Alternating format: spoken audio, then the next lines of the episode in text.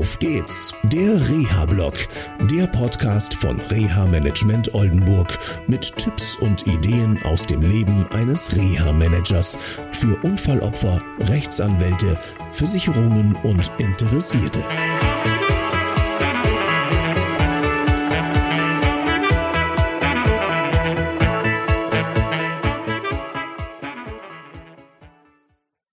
Ja, schön, dass ihr wieder dabei seid ähm, zu einer neuen Sendung von Auf geht's, der Reha-Blog. Mm, ich habe vor kurzem ein Gespräch geführt, ähm, in dem auch eine meiner Klientinnen anwesend war.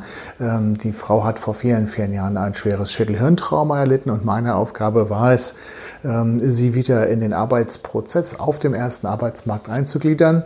Ähm, das Spannende ist, ähm, bei vielen Schädelhirnverletzten, sie haben nicht immer sichtbare Unfallfolgen, sondern ähm, die Unfallfolgen liegen mehr auf der kognitiven Ebene, also alles, was so Arbeitsgedächtnis, Handlungsplanung, sprich Verarbeitung von Informationen betrifft.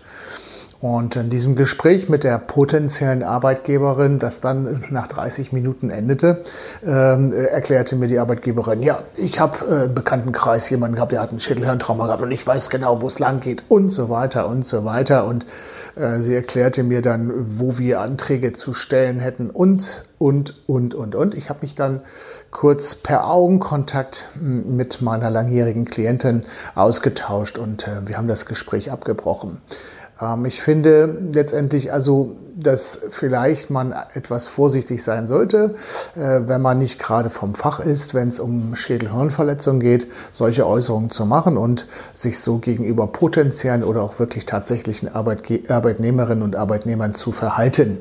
Ähm, denn Reha-Managerinnen sind Arbeitgeber nicht oder Arbeitgeberinnen nicht, sondern sie dürfen sich gerne beraten lassen und man kann nicht jeden Fall über einen Kamm scheren.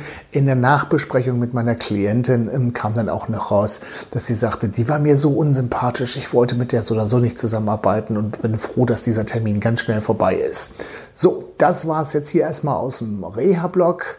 Ich wünsche euch eine gute Zeit, bleibt gesund und bis zur nächsten Sendung. Tschüss! Das war eine Folge von Auf geht's, der Reha-Blog. Eine Produktion von Reha Management Oldenburg. Weitere Informationen über uns finden Sie im Internet unter www.der-rehablog.de.